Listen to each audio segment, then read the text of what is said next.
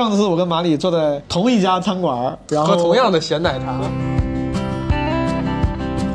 是否世界上还存在着第二个三十七岁的单身男子在跨年的时候看《爱美丽在巴黎》第二季？嗯，现在咱们再看《越狱》，我绝对看不下去，节奏慢，你这一个事儿怎么讲那么半天？是有大量吐槽对《波西米亚狂想曲》那个片儿，就因为大家夸的点没夸到地儿。Ever since I was a baby, I've been running from everything I know. 吉斯顿市长是一个地下世界版的闲人马大姐，你可以理解吧？美国版乡村爱情吧，就是 有个有个龙泉山庄，就是 白莲花度假村，是一个我一边二倍速一边跳的，我已经不关心那个悬念了，不关心那个谜底了，不关心谁是凶手了。因为确实，他也没写好，只能不重要了，没法重要了。他把它写成那样了，怎么重要？这种小的、这种精巧的，其实要是 Wes Anderson 来拍，估计会很有意思。但是 Wes Anderson 应该也看不上这么无聊的故事。Nobody thought that I ever would get away with the trouble in me. 啊，当然最烂的，我一会儿我还没提到是那个寂静之海，寡淡如水，一堆韩国人在月球感觉创意的人就写一句话：韩国人在月球，这个这个太不政治正确了。但是.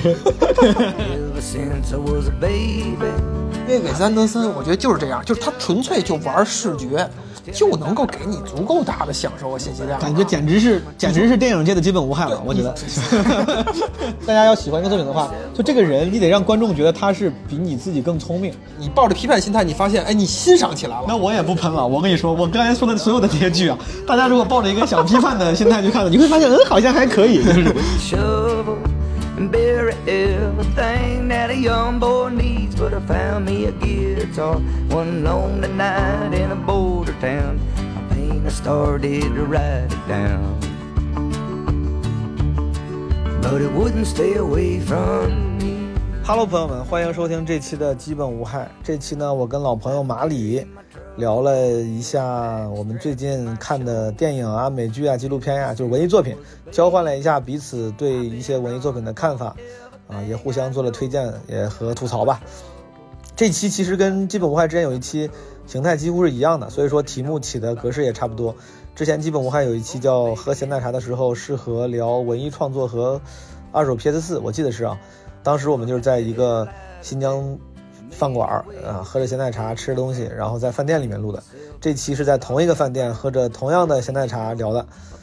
上次那期有朋友说说这个啊，因为有一些现背景的现场声，所以说显得好像有点打扰。但我挺喜欢的，我觉得那个效果挺好，我喜欢那种有现场声的感觉。这期还是有，所以说如果介意这种音质的朋友啊，那就抱先提前抱歉了。嗯，但是我们是用专业的小蜜蜂录的，其实那个背景声不是很干扰，我觉得啊。然后除了这个之外，哦，第二个事儿很重要，就是基本无害之前那个咱们的管理员小助手 Marvin 的微信号，之前叫 Marvin the Boss，这个微信号加满了，所以说如果还想加基本无害听友群、基本无害人间观察群的朋友，可以加现在新的微信号。啊，这个就起的简单很多了，就是基本无害二零二二啊，拼音基本无害二零二二啊，当然是同一个人，还是 Marvin 啊，这是 Marvin 的小号。其他没啥可说的了，其实片头我以后尽量少说，好不好？但是，呃，还是随口唠两句。我最近开始学单板了，我之前一直滑双板，但是滑双板你知道，现在年轻人都觉得滑双板不酷，滑单板才好看。然后我说，那我也得学学，对吧？不能让人看不起我，主要是也想拥有一项这个技能。然后上周去那个亚布力去学单板了，真的，我就是真的，就像所有刚开始学单板的朋友一样，就摔得不行了。这是我滑雪这么多年，我从大学开始滑雪，啊，当然每次戴头盔啊，这是这么多年来我第一次用上我的头盔，十年了吧。就是我之前总觉得戴头盔没啥用，就是我虽然学双板的时候也摔，但是好像感觉也没有太用得上头盔。这次学单板，我觉得头盔太他妈重要了。就是要是没有那个头盔，我我有两次我就感觉没有那个头盔我就完了。还是注意安全。而且最近各地的这个疫情可能又有变化，这个有反弹，有些地方大家一定要小心。我三月份的之前效果排的演出就全部取消了。让我想想，三月份效果是效果的演出还是上海的？应该是上海的演出吧。反正有一些之前的线下演出，尤其是在上海的已经取消了，也跟诸位有些买了票的朋友说声对不起啊。咱们不过之后总有机会江湖再见。嗯，哦，说那个滑雪，就是我没说完，我说那个滑单板，最心酸的是，我当时是跟朋友一块去的嘛，然后朋友比我小几岁，他看完我第一天摔的样子，他他后来真的很真诚的语重心长的跟我说，他说毛哥，他说我要是你这个年纪啊，我真的我摔成你那样，我就不学了。我 我当时听到这个话还是有点有点就是，我一直觉得我是个年轻人，我一直打心眼里觉得我还年轻，我觉得我跟那些其他学单板的年轻人没啥区别，但人家也不是故意挤兑我，他可能真的觉得我是一个三十岁出头的中年人了，竟然还在这儿他妈吭吭哧哧的在这儿学，摔成这样学单板，就是图啥呢？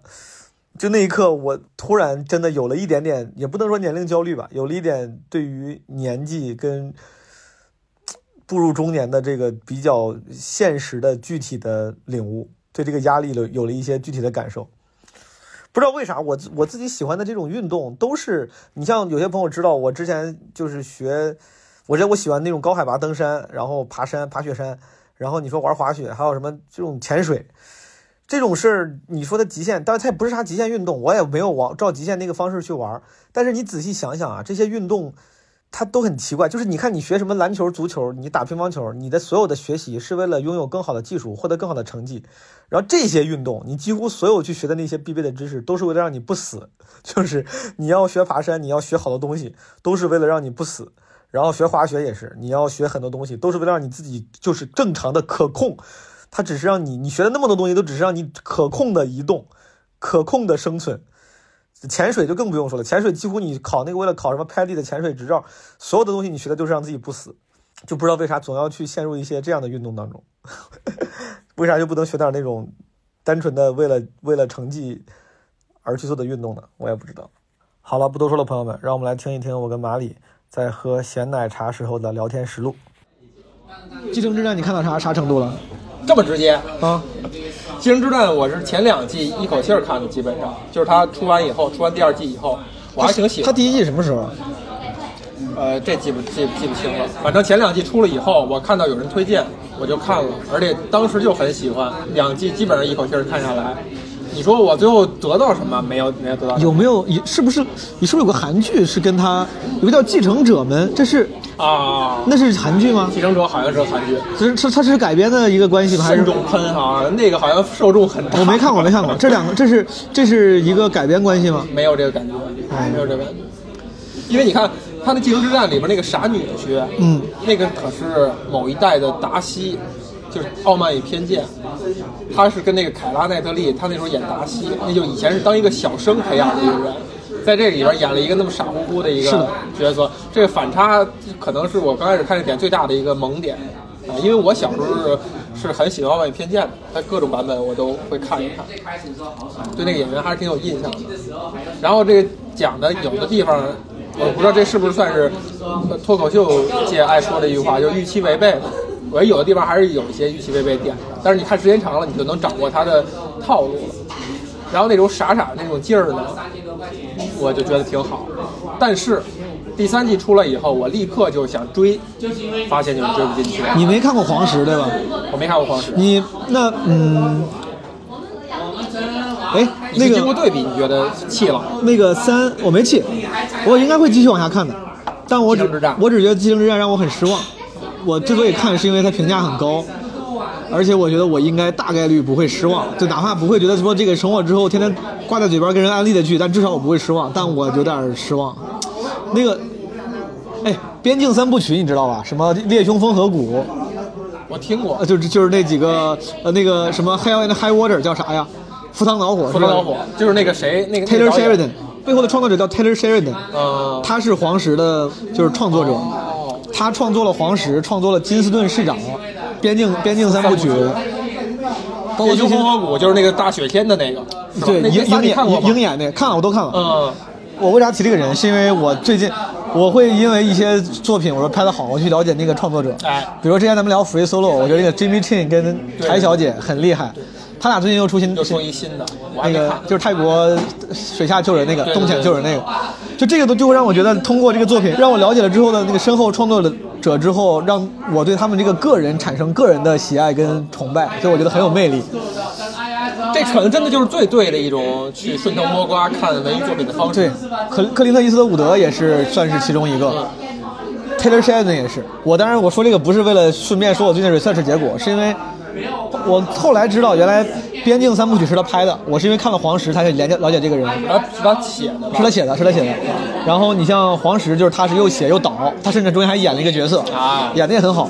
然后黄石的那个衍生片叫幺幺八八三，聊聊的是黄石前什么一百年吧，一八八三年的那个西部的东西，也拍的很好。黄石，我记得我好像是记在某个地儿，我准备要看了，呃，也是也是因为什么推荐？对我最早其实对黄石是抱着抵触心理的，我觉得叫这个名字的剧，就什么大概率就是就是那种就是只是打某一类电视观众的类型片，估计那个创作者也不是抱着一个要创作艺术品的思路啊，对来来创作一个作品的思路，对，但没想到就很好。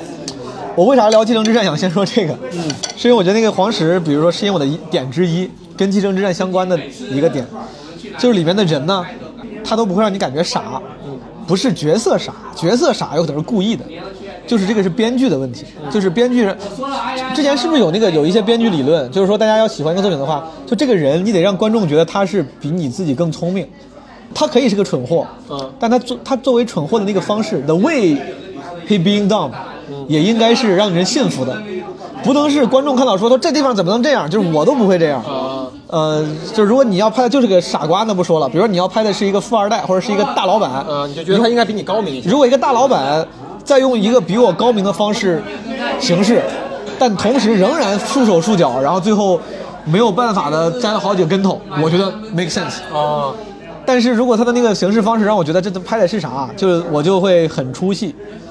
继承之战给我的，我觉得主要问题在这儿，就是我知道大家他里面的每个人都各自有各自的缺点，大儿子什么小儿子还有女儿，包括你说那个女婿，每个人都有自己的缺点。但这件事情让我很不幸福，就是极其的不幸福。我觉得本来是一个非常好的剧，比如说你可以拍成一个商战商场教父，对吧？教父就让人觉得每个人他妈都，他们都已经在 trying their best 了，然后在做事情，但最后可能还是有人死，还是会失败，还是会被 corner。但是我觉得没问题，因为这个看起来是很合理的，这个就是对方也很强呀，也仍然有很多的意外因素啊，有人会背叛的，你已经很努力了，你就是你有做教父、做大佬的潜质，但你仍然倒霉了，我觉得 make sense。继承之战他妈大家很多人行事的让我觉得怎么在拍啥呢？这是拍正经片了吗？我感觉到他拍喜剧片吗？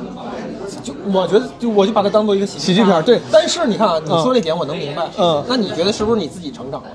但是也有可能你你回去你再以，如果你能做到以最初的心态去看《教父》的话，嗯你可能也会觉得某些地方设计的太 take it for granted 了。也有可能，也有可能。但是因为你已经带着你很喜欢他的心态了，你重复看了，你那些点你就会自然忽略到哦，一是因为我知道这个情节，我才信服他，是有可能是这样。因为这个我让我想到什么呢？你比如说《生活大爆炸》，你看完那个，你会认为所有的 nerd 都是那样吗？你会这么？那是个喜剧。片吗？当然是个喜剧片。我不会，我当然不会。对，就是，但是很多人可能就是抱着那个目的看的，就是说，哎呦，他们是那儿的，他们虽然是物理学家，他们虽然是什么，但是他们生活太愚蠢了，他会带着一种优越感去看这个东西。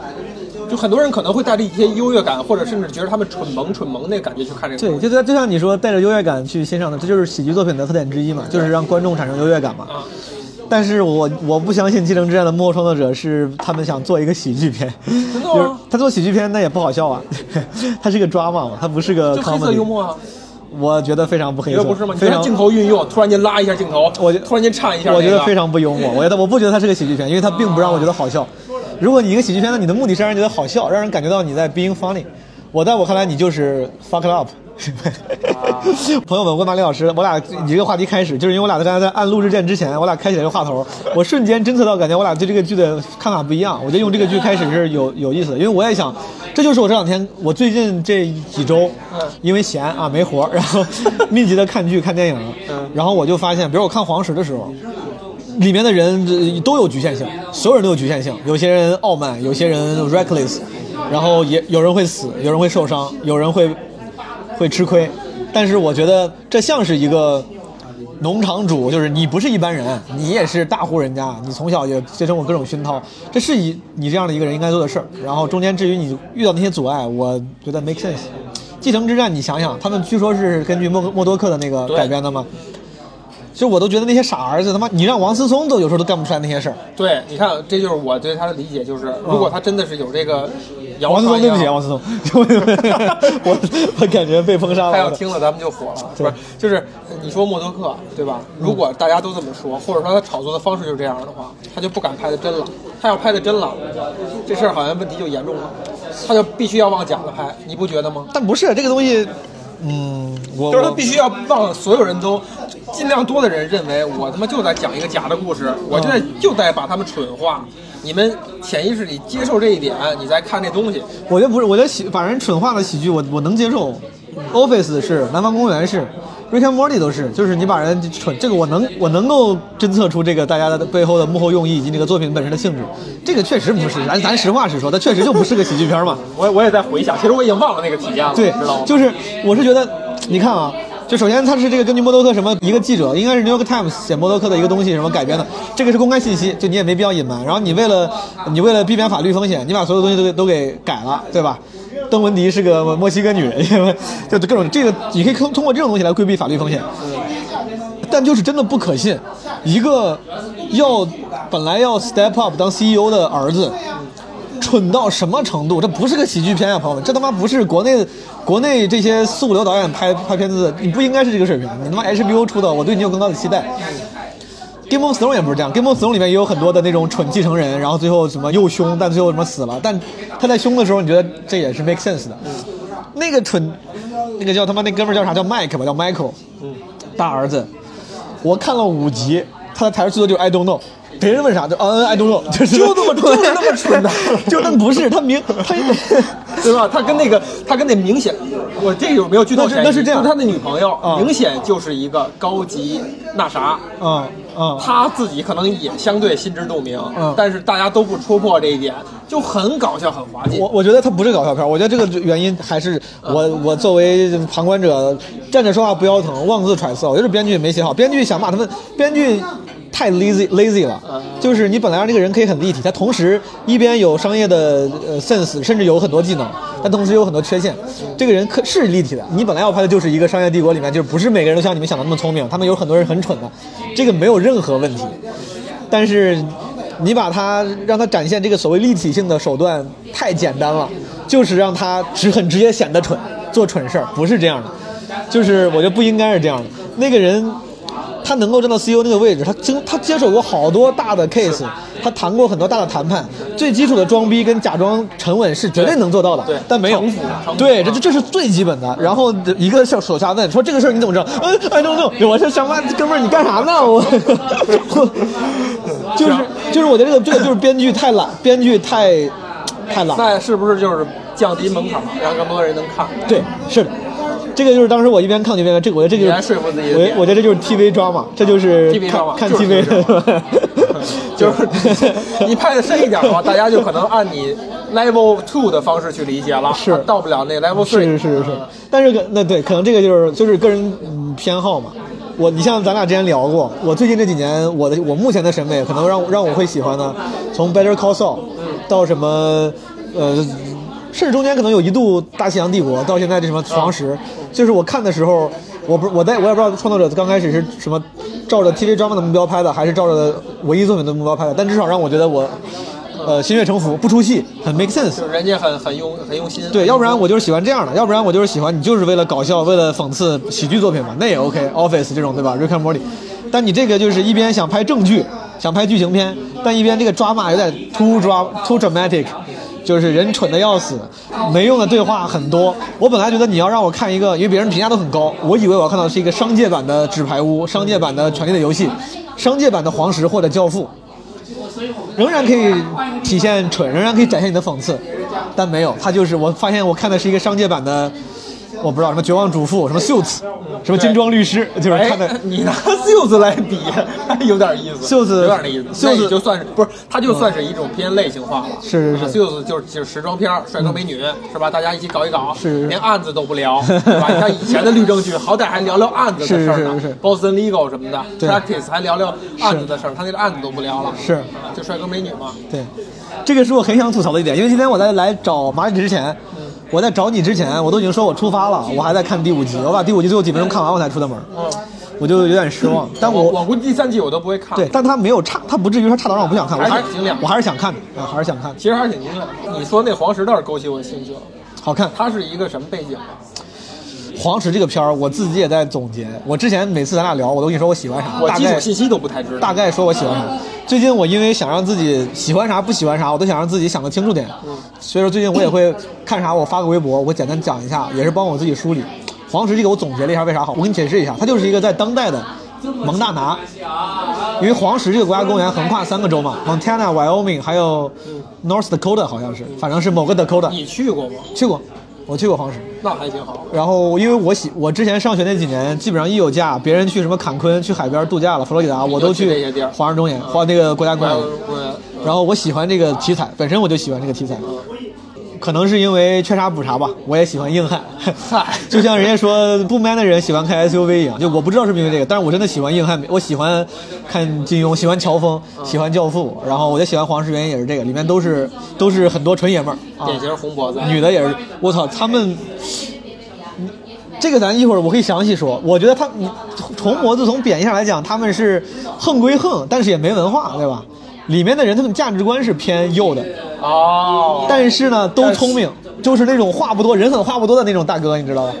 哎，然后最最近这一季，最新这一季，就是有过很多怼那些 white activist 的那种对白啊，你什么支持，呃，跟什么平权没关系啊，什么支持环保啥的，就是你知道，就是那种人。嗯，知道。这个片子里面就会有一些主角团体们跟这些人的对峙，但他那些对白里面说出了为啥我觉得你们这个是有问题的，说的非常非常好啊，就是比较深刻的右 右派，我觉得我深到深到底儿了。就伊斯特伍德是是个对老牛仔就是伊斯特伍德，我感觉我在看剧版的伊斯特伍德那。你就找到了这点了。对我觉得那个《星之战》真的就是一个左派搞出来的，左左派的一种搞笑的方式。那你要是伊斯伍德这一派，我就我就明白了。有可能。然后你看啊，这个剧它讲的是当代一个农场主，他们是蒙蒙 Montana 的这个大地主，就是巨牛逼的地主，但是遇到了很多，就遇到很多事儿嘛。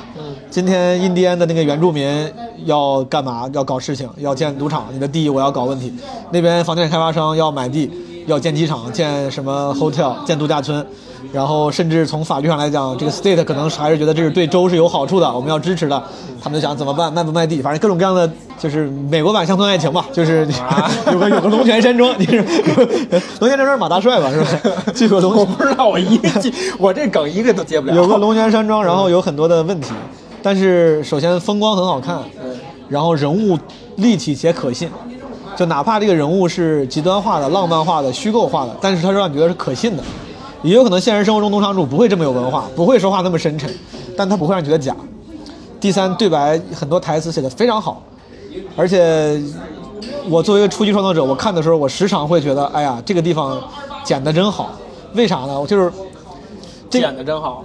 这个就是我觉得就是、嗯、国外很多文艺作品跟目前国内文艺作品的差距之一，就是咱们后期做的好，咱们很多话就说的太细了，一个小事儿真的就是要说很多就是照顾受众。啊。国外的话，就比如中间那些东西就啪剪掉了，镜头一转，你就知道前面发生的这个事儿。其实我已经跟我爸说过了，但是我也不不去呈现我跟我爸聊的事情，就是我爸我俩直接已经开车去办事儿了，就这种感觉。就冰山那个部分底下的东西，对哎，埋的多一点。他有选择性的去展露，而且这个有选择的展露选择也非常好，也不影响主观价，不影响你的理解，但同时让你觉得这个余味悠长，而且因为省去了很多啰嗦冗长的地方，你又觉得节奏又很紧凑，剧情推进很快。黄石里面就是没用的对白非常少，没用对白很少。这哥们儿他妈本来还在德克萨斯呢，怎么回来了？路上出现了什么事儿没讲就回来了。反正黄石，我觉得就是在故事好故事好，人物好。之前咱们一块儿，我还是从你们那儿学这个词，生化审美很好啊啊，然后台词很好，就是在黄石里面，我经常有一些想截图的台词发微博，就是这个对白，我说我操，就不是那种装深沉，想要什么那种文艺青年，想要为了表达自我要截图，是真的讲得好，我说这个事儿讲得真清楚。You Summer, You must be the big boss. I'm the retired big boss. You can see how that's working out for me. I can get them blankets to cover up if they'd like. Our bodies are our protest. Ah. They don't want to cover up. Oh, I can see it bothers you. Men objectify our breasts and then brainwash the world into thinking that they should be hidden to make up for your jealousy or lack of impulse control. Which is ironic because nature didn't make them for you. Nature made them to feed children, not your toxic male fantasies. Yeah, I see. But that's not why we're here. You don't say. We're here protesting the existence of a state sponsored police force that protects industrialized animal farming and the mass murder of millions of animals every year. You ever plow a field, Summer? To plant the quinoa or sorghum or whatever the hell it is you eat, you kill everything on the ground and under it. You kill every snake, every frog, every mouse, mole, vole, worm, quail. You kill them all. So I guess the only real question is how cute does an animal have to be before you care if it dies to feed you?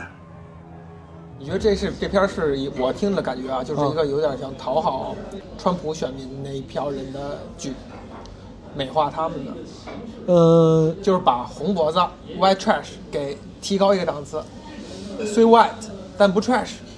有可能，有可能。我因为我对美国的政治空气我不那么敏感，我不太知道。我只能说，我作为一个远在大洋彼岸的呃，旁观者我，们当时都是看对看我我单纯就是觉得好看啊。他的那个政治倾向那方面，就是价值观倾向也没有那么强烈啊。他是浪漫的，他不是抱着很强的政治倾向的，说一一直都在喷左派，没有，他中间就是有一些小桥段能让你感觉出来他的那个背后的价值观，但很多也是在讲家庭、讲抗争、讲男性的这种争斗之类的。其实就是伊瑟伍德。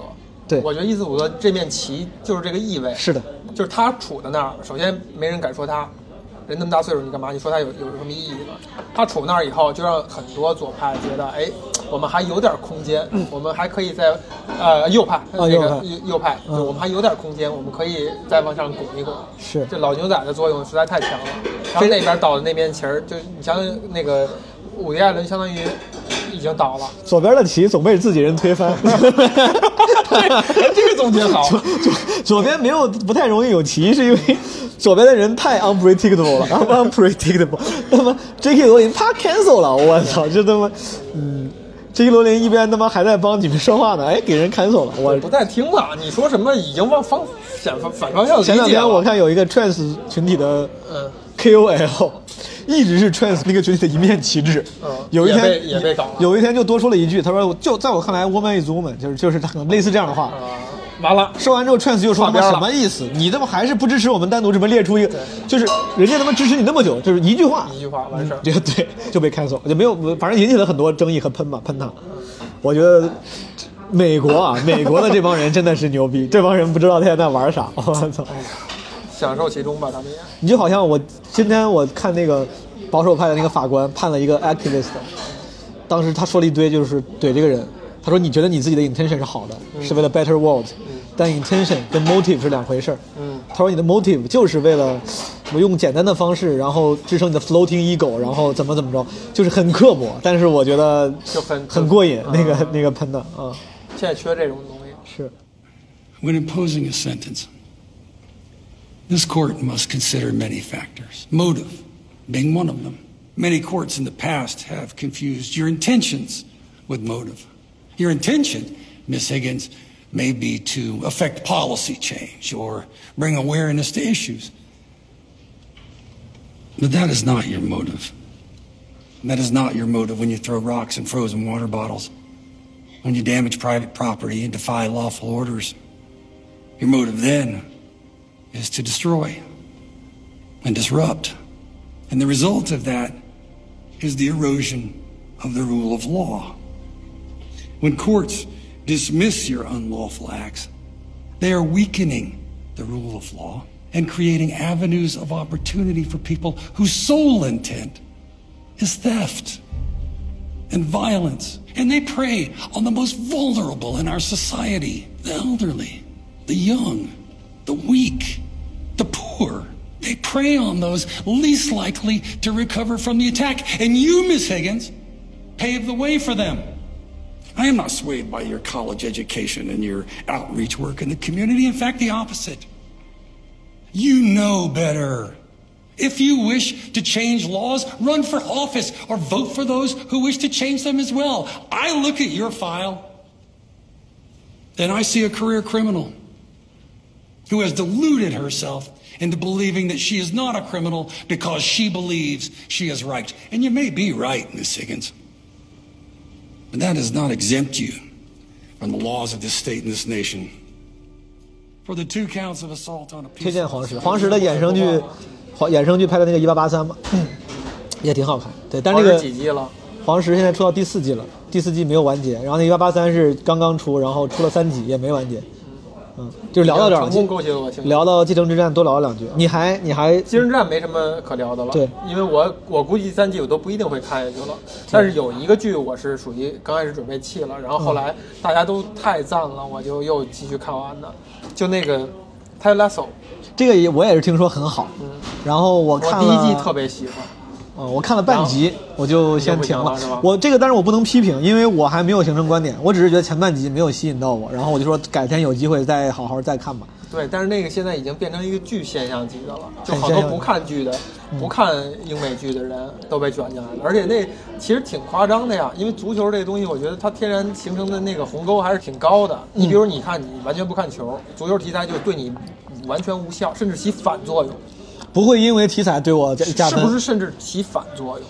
倒不至于，真的不至于。你不觉得吗？就比如说我做一款游戏，嗯我这游戏是一卡牌游戏，但是我就是因为足球题材，可能对卡牌的受众他不看球的，反而起反作用，就这感觉。有可能，有可能。你看泰拉索就是就是这感觉，但我觉得他后边都没不怎么跟足球有关。但我觉得游戏游戏是这样的，游戏是因为，比如像你们很有名什么足球经理这种游戏，那个就是已经严格划线了，哦就是你其他人就别看。我之所以不玩，就或者类似的游戏我不爱玩，第一是我确实不太懂，就是我要为了玩你这个游戏，有一个足球版三国杀跟三国杀，我之所以玩三国杀是因为三国杀这个背景让我，就是就是这意思他哪怕不加分，至少我懂，我没有什么门槛。足球的话，我还得学这些球星，学这些技对，我觉得就这意思，就是嗯泰拉索给人感觉就是，如果喜剧受众的话，嗯他可能因为足球这东西觉得我怕我 get 不到这些深的点，哦我就不看了，那我就去看其他喜剧，因为喜剧选择也挺多。但是你就又发现泰拉索又属于那种比较破圈的，很多完全不热爱体育运动的人，甚至都能 get 到他那种热血和那个，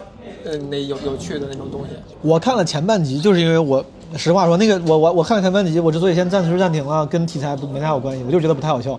啊，不太当然我好笑啊。对我觉得不太好笑，但有可能是因为我看的不够多，还没有好好看，但我就觉得也不太好笑啊。有笑点，就是第一季我很喜欢，我第二季刚开始准备扔下，是因为他开始玩深沉，他开始挖掘每个人背后的阴暗面啊，什么不是不是阴暗面啊，就是他的呃性格缺陷啊、内核啊等等的，包括拉索主角在第一季里边就是一个无弧光的人，就是他太好了，太完美了，你就想要这么一人当你朋友、当你教练、当你的那个领导什么的。明白到第二季开始要给他做点弧光，要给他做点以前以前的一些心灵的创伤啊，等等等等的。他开始干这事儿的时候，我就觉得大家都在干这事儿，我好像觉得我不想看。所以说这个剧，你看啊，第二季因为深沉嗯对你来说减分了，第一季你还是挺喜欢的，嗯，为啥？为啥喜欢？它哪儿好？呃好笑吗？你觉得它是好笑还是足球我觉得有有好笑的点啊？然后有好笑的点，但是我也回想不起来。我就印象里边是说我有会有一些点会觉得设计真巧，就是拍一下腿，呃跟足球没关系，就是剧，就是作为就是剧，作为一个作为剧，作为一个作品啊而且这个主创人员那写这个戏的这几个人是不懂足球的，明白？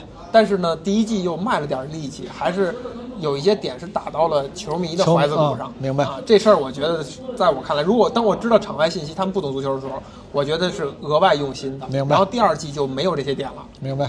第二季就有点那种，呃，我已经熟练工种了，或者说我已经这事儿已经成立了，我好像可以放松点警惕，我就用点行活的手段，是吧？体育的热血，这点就够了。以前还要跟足球挂点钩，现在不用挂了，专是体育材题材的这些点我用进来。他们那几个人是原来是周六夜现场的 SNL 的对，嗯所以他们喜剧当然这一面，当然他们都已经很纯熟了嘛，然后再套一个壳儿，我觉得就属于第二季有一点像行活，但我也后来也坚持看完了，因为大家夸的实在太太厉害了。那我回头看一看。我也是听听人推荐之后，我看了之后没坚持下去。这种这种夸都有点让人有点觉得有点警惕，是不是？背后是不是有什么有什么东西？没有啊，背后就是因为这些推荐的人太爱说了，但自己审美又不行。拿了好多奖还。嗯，我觉得我觉得我不太愿意听爱好者们的推荐。嗯咱们说这些瞎瞎说话，我知道也会对有一些听众造成推荐作用，嗯但但我们相信我们说的就行。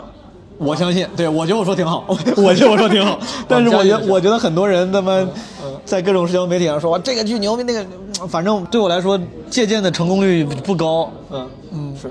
我还看的是那个，我那个，我那天我想发这么一动态，类似于这样一动态，就是说是否世界上还存在着第二个三十七岁的单身男子在跨年的时候看《爱美丽在巴黎》第二季？嗯，我觉得是一个不会有人再干的事儿，但是我这回是这么干的。这个剧我也是数次想开始看，还没看，咋样不用？看你喜欢吗？小妞剧、小妞电影，但我听这个名字就就想起来那个《天使爱美丽》这个电影，那不是，那不是一回事儿，完全不是一回事儿完全不是一回事儿。它它它它是个啥呢？就是个小妞什么叫小妞小妞剧？你举个类比，比如类型片嘛，小小妞电影，就比如说像呃，伦敦生活算吗？高级一点的，它不是小妞了，所以说，《艾米丽在巴黎》比就有点像时装片啊，Gossip Girl。那我没看过，我没看过《Gossip Girl》，没事儿，但是我大概知道小妞电影是一个大类，就是比较偏青春的女性视角我大概懂男朋友、女朋友这种感哎觉，的。那你，那你在跨年时候看是恰好啊，还是你就是喜欢这个？我第一季我就特轻松愉快的看完了，然后我发现所有的这个舆论都是在拿这个剧当梗，就是一般嘲讽的时候说是你看你是看《艾美丽在巴黎》的吧，就那种就有点嘲讽小妞剧、小妞剧、小妞电影那种心态。电视剧版《暮光之城》哎，你可以这么理解，但是《暮光之城》我真看不下去，但是没看过。但是《艾美丽在巴黎》尤其第一季，我是一口气儿特别开心快乐的看下来，而且我也没说喜欢那个女演员，因为我一哥们儿是特别喜欢那个女演员，叫那个莉莉·柯林斯，嗯，不知道那个那个是有人的就特别重的眉毛，哦，五官分明，脸很白，然后眉毛很凸显很重，哎，这么着形容是不是有点不够那个？是，五官分明是一个非常低的标准。不是哪个演员要是被人说五官不分明，啊我 分不出他鼻子跟眼睛哪个是哪个。我是想说，这么形容是不是有点不够尊重女性？不是想说要求比较低，就是你在形容一个没事，会确保把把你这句剪进去的。哎呦我去！没有没有没有呃，没有开玩笑开玩笑然后艾米丽巴黎就是哎，这这就是时装啊，大家都哎光鲜亮丽的，拎着好看的包，穿着好看的衣服，办公室这些跟 agency 有关的广告行业的社交媒体传播，有点这种职业性在里边的。描述巴黎优雅的生活环境的，然后融入一点儿美国人的刻板印象，法国人的刻板印象，拿这个找包袱、找笑料，是个小是个轻喜剧，轻喜剧，时装轻喜剧。如果里面的故事大概都是啥故事呢？爱情故事。有一两条爱情线，哦，不是最主要的。艾美丽挺牛逼啊，还不止一条爱情线。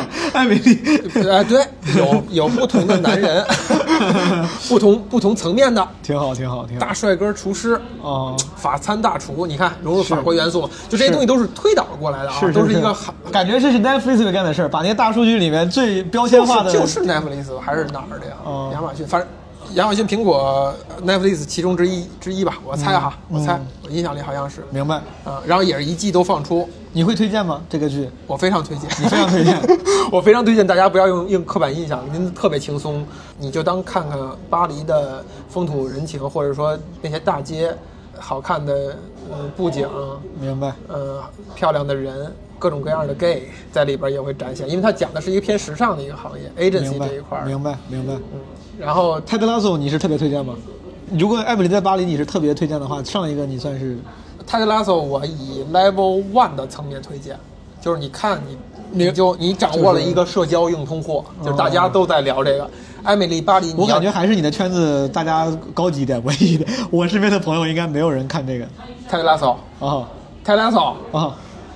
泰拉索，你播客聊泰拉索也挺多的呀。我没听，呃，你因为你不听播客，对我应该是只有在我忘了是在哪个社交平台上看过一个人提这个，就是说很喜欢，我就搜而且拿了一堆奖啊，不，这个不能忽视啊。那可能横扫各种爱美什么乱七八糟的明，白？那可能我就没什么金球奖全都横扫。艾米丽在巴黎就是那些奖也看不上的作品，但是我们站在 level three，就是你把它当一个抱着窗口嗯抱抱着一点儿，呃，抱着一点想批判或者说想骂的心态，哦，你有可能会享受其中，因为太轻松了，你太会说话了，漂亮帅哥美女。那我也不喷了，我跟你说，我刚才说的所有的这些剧啊，大家如果抱着一个想批判的心态去看的，你会发现，嗯，好像还可以，就是 那也有收获。那你这个有可能是 level two，就是嗯还是以批判为主。嗯，level three 就是说你抱着批判心态，你发现哎，你欣赏起来了，明白？你发自内心的想把它看完。嗯我跨年那两那几天，我真的就是一口气儿把那个十集给看完了，嗯，中间没插任何的电影，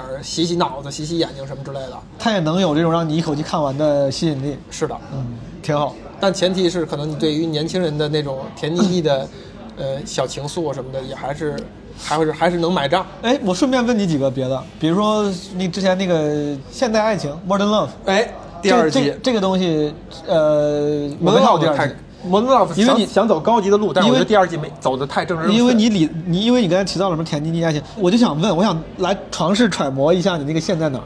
嗯，当代爱情、现代现代爱情，这个你觉得好吗？第一季吧，第二季我没看过。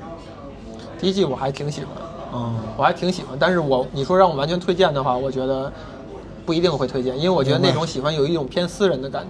明白明白。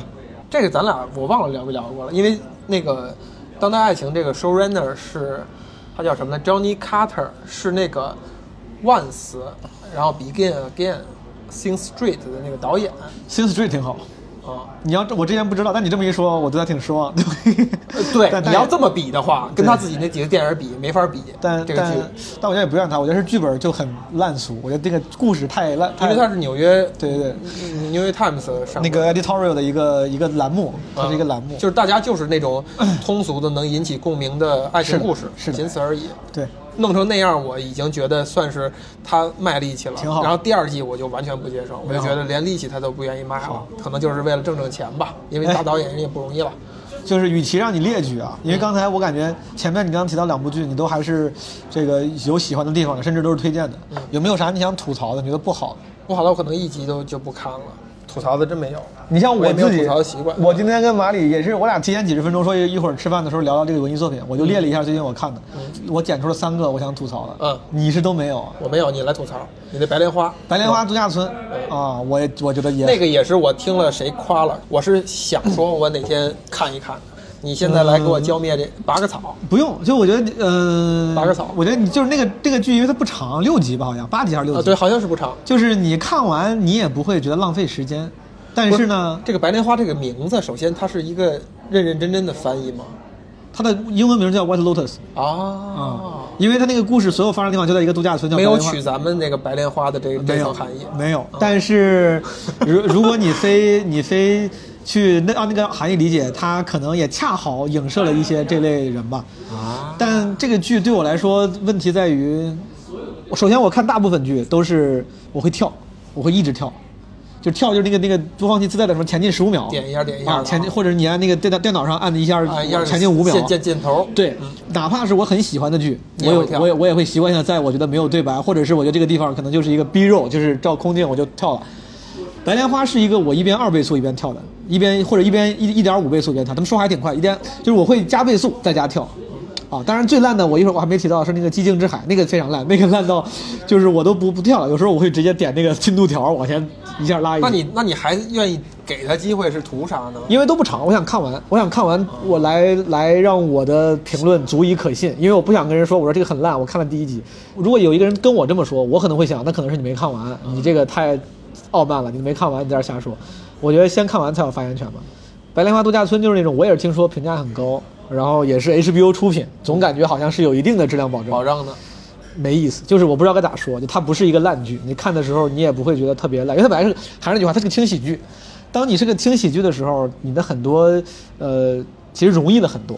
哎，那是不是你的 bar 太高了？你对于喜剧，我对它不满意的点不是不够好笑，嗯，就是我觉得当你做喜剧的时候，就是其实你你少了很多，呃，虽然好笑搞笑也是件难事儿啊，但是我是觉得在编剧上走了捷径了，你就不用再考虑把这个人打造的这么啊怎么真实又立体了，对它可以很符号化，对都可以，对吧？甚至可以很荒谬，你把那些甚至可以有矛盾，性格上有矛盾啊，对对，因为它本来本来就是个喜剧嘛，搞笑的嘛。嗯在这种情况下，那些里面的人呢，有时候让我觉得不真实也好，然后过于 dramatic 也好，无所谓，我都能接受，这都不重要，但就很无聊。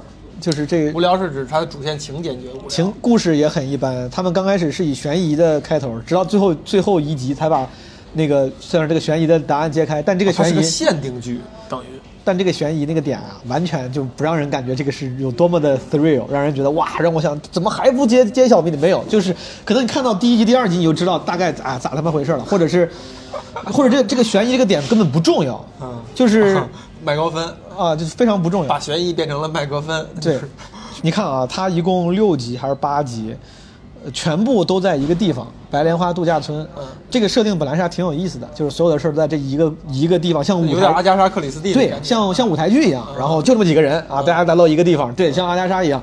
但阿加莎那个人家至少悬疑是那个主卖点，而且确实，对对对呃，达到了它的功能，就是大家是为了这个悬疑这个谜底，让人让我想要继续看下去。要先结账是吧？来先结账。哥们儿，咱十一点关门是吧？对，我们十一好点嗯，那您对一下账啊行，没事，我看一下付了啊，嗯账单没问题吧？没问题。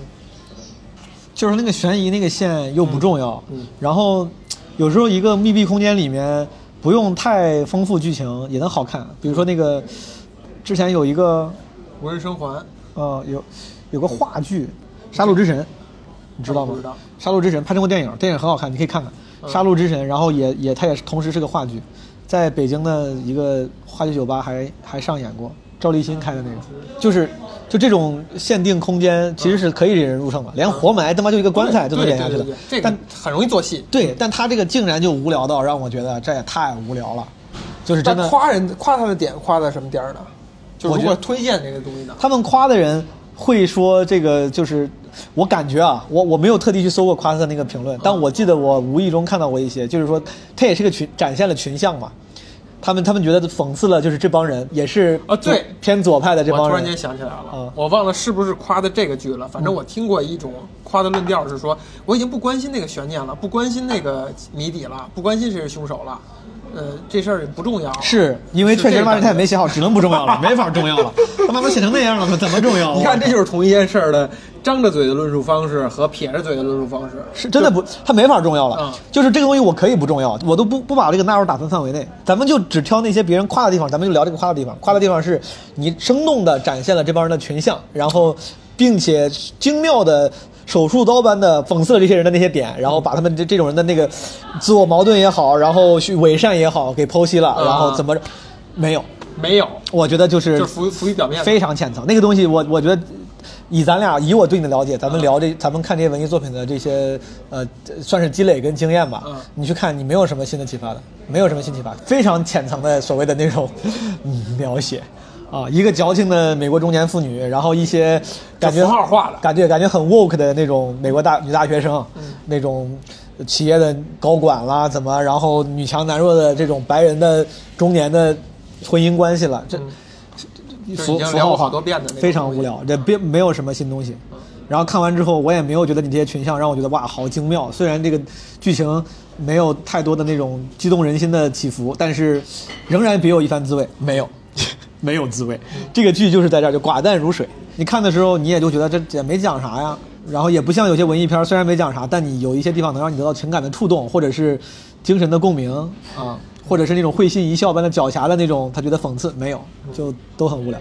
我觉得这可能就是你的伴儿已经远远高于平均水平了，所以他在平均水平下，大家以这种要求下，大家都觉得好，或者说我在我们可以接受的、看明白的范围之内，哦，我 get 到你这个点了，我特别希望是这个，我给了我一个借口，我可以说你好，就这意思。啊对对，是的，给了我一个借口，我找着这个夸点了。是的，这夸点你写的很明确，是的并且你强调了几遍给我，对我知道夸点是什么了。行，我我没问题，我现在就发了一条微博，你等着，对就夸去了。很多很多推那些文艺作品的公众号，不就干的就这个事儿吗？就是我给你列夸点，啊，就是说哇，这个剧今年的一大神剧，然后嗯开始就是确你肯定有地方能夸，但是至于它真的是不是能给你一个美好的观影或者观剧体验，真的非常不一定。嗯你说是因为我伴儿高了，我希望它是真的，因为那是一种夸奖，说明我审美高，或者那肯定是但我不确定，我也不知道是我伴儿高了还是不是因为还是大家这个咱咱们就是一步一步美剧这么看出来的呀。明白你比如说把这剧放在你最早第一部看的美剧的时候，你也可能看完以后觉得，我靠，美国电视剧跟中国电视剧差别太大了，是的是的是的领先那么多。是的，可能是因为这个，所以说《白莲花度假村》我觉得是一个跳着看也不会浪费时间，也可以去看一看，了解一下别人为啥喜欢，也不会觉得太浪费时间的剧。但是如果你有更好的选择，这是我最近发明的话术，就是如果你有更好的选择，它的优先级可以无限往后放。这也提醒了我了。那我对于《爱美丽在巴黎》是一种什么情感呢？你觉得还是说，还是说我特别想凹这个造型，就想一个三十七岁高龄还看这种小妞 小妞剧，凹凹出这样一个想要展现自己年轻的这个内内心世界啊。嗯，特别放松，明白因为你看我那电脑里边攒了一堆的东西待看了，在等着我看，我都没有勇气点开它们，我就特别想点开《艾美丽在巴黎》看。可以，我回去我会看一下。我在不用哎不用。最后吐槽一个，这是我应该今天本来至少准备好的吐槽的三个，最后也是《寂静之海》，你看了吗？我没有，我连听都没听过，那俩我还真听《过。寂，静之海》也挺火的，好几个人跟我推，Netflix 拍的完全没听过。拍的片，什么题材？是这样的，你看我现在一个一个跟你说，Netflix 拍的片，韩剧，韩国人演。的，但是它不是传统意义上刻板印象里的韩剧 drama，它是个科幻片，整场几乎都在太空，月球上。在，太空。对，哦，裴斗娜什么之类的，好像是。啊，什么那个那哥们叫啥？有个哥们叫孔刘。啊孔孔刘，孔刘。啊，我大概知道了。然后就是你光看设定啊，用咱这些的话，这是 high concept，对吧？对。一堆韩国人在月球。感觉这个韩国人在，感觉创创意的人就写一句话：韩国人在月球。这个这个太不政治正确了，但是 你开始扒眼眼角了是吧？这个就是我的意思就是，你看他的设定，你会觉得挺有意思的，你会觉得这个不一样，不是一一呃之前那种什么美国拍的什么我们去太空进行 dick competition，对吧？看谁的 dick 比较大，我牛逼你牛逼，不是。它本来是一个好的概念，然后它的那个设定也很有意思，设定的就是有一些我就不多说了。但是虽然我对剧透无所谓，但我觉得可能听众里面有些人会介意剧透这个事儿。设定很好，然后剧情啥的，如果我我要给你复述这个故事，你会觉得这故事也编的不太落俗套。火星救援都有点落俗套，对吧？火星救援这个故事都还你说出来就还挺一般的，这个故事听起来都不太落俗套，但就是拍的不好。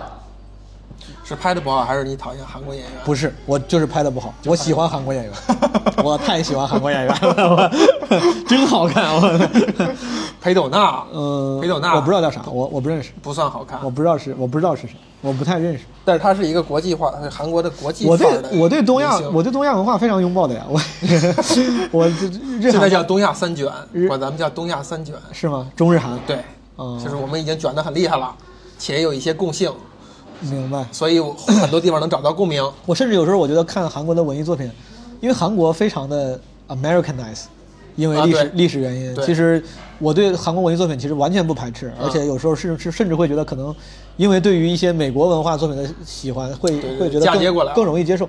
但这个就是很单纯的，就是拍的不好，呃，节奏也慢，故事推进也慢。呃，台词也无聊，呃，除了这个故事说出来好像有点意思。那我告诉你，明确，你现在明确结论就是你的伴儿高了。哦，因为那些信息量就对你来讲太小了吧？是太少了吗？他那个拍的慢，节奏慢，掰开揉碎了，是针对那些把这些还当新鲜的东西的，嗯他需要一个反应的时间和空间，需要一个进入的一个环节才那样。我是这个你比如我现在，你现在咱们再看越狱，嗯我绝对看不下去。嗯，节奏慢，你这一个事儿怎么讲那么半天？这人怎么给了那么多台词儿机会，给那么大特写 啊？他俩聊啥呢？你就会产生这些想法。有道理。嗯，这个剧我是基本上是开着二倍速，再加上跳看完的。嗯，这些就跟编剧就没关系了，这些基本上就是 showrunner 他对这事儿的定义。嗯，可能他他那个面对的目标呃观众可可能恰好也不是我，是是，有道理。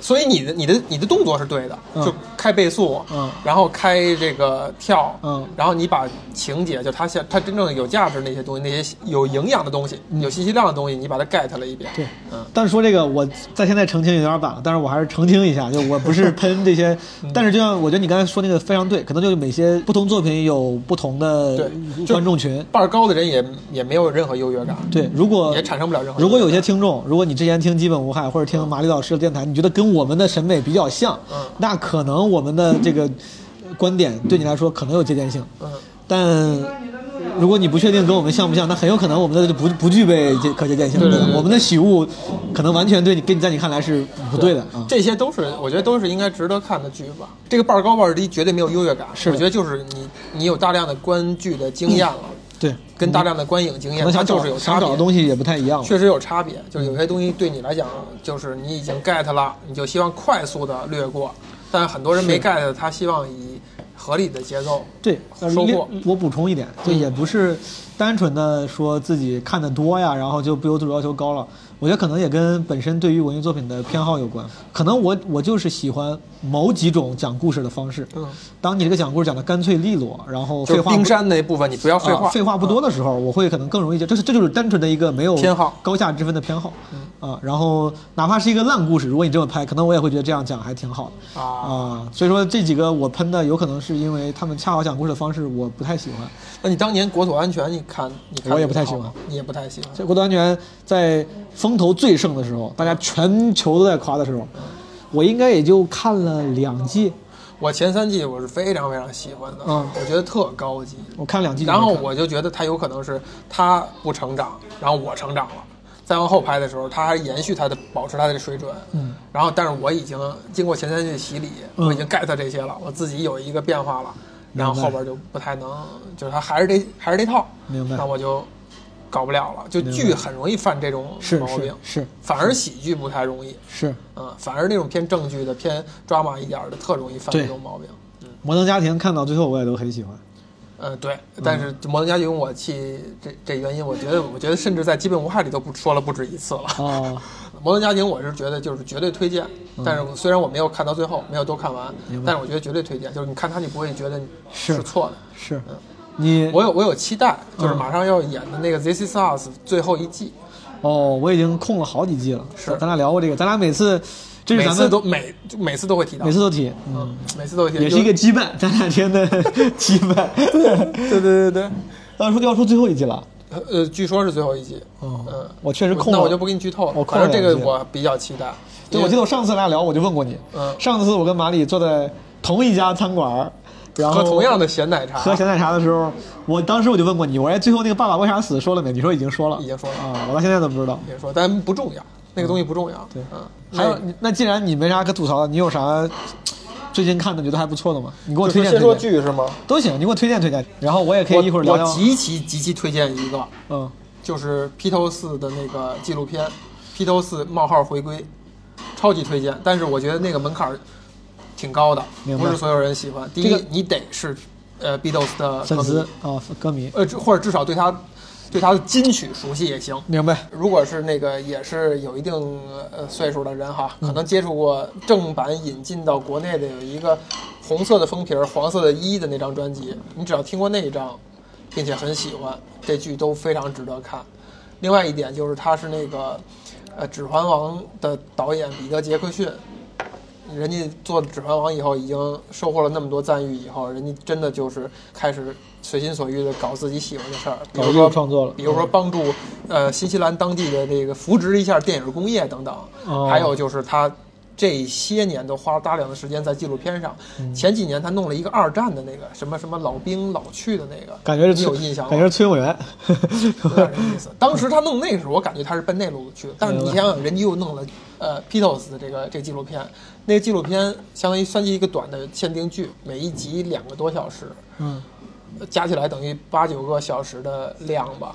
呃，如果你进不了这个门槛儿的人，你会觉得极其无聊。就讲的是他们以 Beatles 这种形式，最后一场演出之前，他们去排练这个演出和整个完整记录这个过程。这个都有都有历史资料的。对他们当时做的时候就想拍一个同期的纪录片儿，我就奇怪啊，就是哇，巨珍贵哎，巨珍贵，因是当然为全都是真实的，他们排练的现场，看的你太感动了，就是特别又真实，所以说这些人年轻的状态，所以说这哥们儿他拍的时候，他是拿着以前的素材，用自己的导演能力去剪辑。是的。他还是他有新加的素材吗？比如说采没访没有没有采访，没有旁白，只有一些哦简单的字幕卡，哦。做一些过渡，是把别人的菜给做了，就是哥们儿。就相当于是金庸已经去世了，然后有一个人说：“哎，你这几本书不错，我给你缩丁一个，嗯，集大成的作品。”这感觉，他那原来原始素材好像是八十个小时吧，明白或者说上百个小时，明白他从当中剪了一个八小时的东西，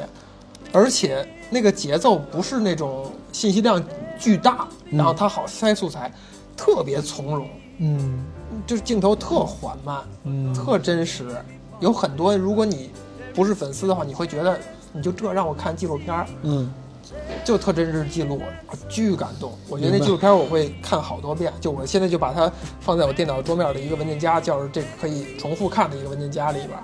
就我觉得我没事儿的时候就会点开看，挺好。就是太真实了。因为你就你像那个时候他们已经面临要解散的风险了，每个嗯人都有每个人的家，列侬已经有那个大野洋子了，大野洋子就一直坐在旁边排练的时候，然后另外那个乔治哈里森就一直对着大野洋子露出那种嫌弃的表情啊之类的，然后列侬跟大野洋子呢，就是就是大野洋子就坐在旁边这陪着他等等，但是你你能从中当中捕捉到他们真正排练起来，音乐撞在一起的时候那种特别深的那种默契，特真实，然后俩人互相调侃搞笑，是这个感觉也是你对这个 Beatles 还是有一定感情的，可能得有一定基础。得。有一定感情。他虽然不算我最喜欢的乐队，但是他绝对是一个我心目当中非常非常伟大。这就好像对我就心里想，就是如果有一天，比如路易 C K 死了，有人拍这个路易 C K，比如说最后的专场前的这些东西，我会特别想看，啊，对，哪怕不是路易 C K，就你说可能是其他的我喜欢的，呃，只要是一个脱口秀演员，比如说他在准备的时候，对对对对如果他有准备这个环节的话，对对对，他前面的整个这个过程，我会特别想看。我觉得前提可能是你对这个题材或者对这个主角有一定的兴趣。玩过乐队，咱们也都是可能是会写歌的人。是。首先你有存在一个好奇的心态，就是音乐人他在人家是怎么创作准备演出的时候，嗯。他们那那几首进去有一个那个 Get Back，他是基本上是边写边改，在那个整个过程当中。是。调词儿啊，哎这块儿换哪句啊，他们就在有这些细节。明白，啊，明白。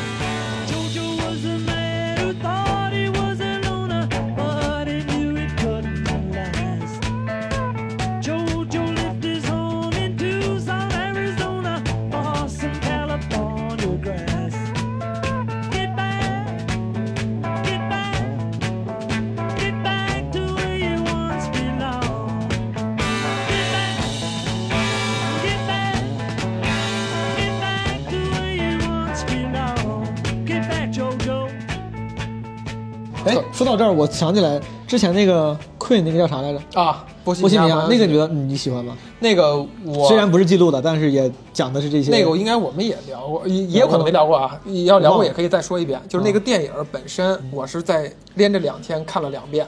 明白，但是你要说我喜欢不喜欢，不算喜欢。我觉得电影拍的一般。嗯但是之所以看两遍，就是因为它勾起了我原来对 Queen 的那个热爱，对对那个 Freddie Mercury 的热爱，就勾起了我那种情怀了。明白我用它来追忆我的那个情怀，去追忆那些我喜欢 热爱的大金曲。就 Freddie Mercury，哇，那那就是这就天才嘛！为了乐队，为了音乐而生出来那么一个人，明白嘴的造型，嘴的空间 牙的造型对对对对对，等等等等，都是都是他的那个天赋这两。天那个微博上流出了，也不是流出，就有人发了那个他无伴奏的干声版的演唱，你听了吗？没有，我不知也道是啥也挺好，嗯就是不知道从哪儿搞的素材。他在这演唱会上的干声就是没有伴奏，哦但是你知道很多现场演出干声其实是很难听的嘛，大家没有了现场那个音乐的而且走音的会比较对严重，它都是后调出来的。是的，但是那个干声版，刚开始我以为说不定是一个什么，比如说消音是个假的，听了听，我觉得应该不是，古大发的可能是。Just man. Pulled my trigger, now he's dead. Mama, life had just begun. But now God, I thrown it all away. Mama, ooh, didn't mean to make you cry. If I'm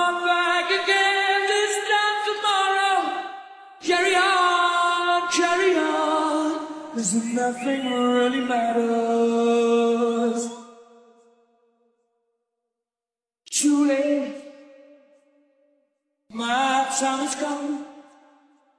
Send shivers down my spine, body's aching all the time. Goodbye, everybody. I've got to go.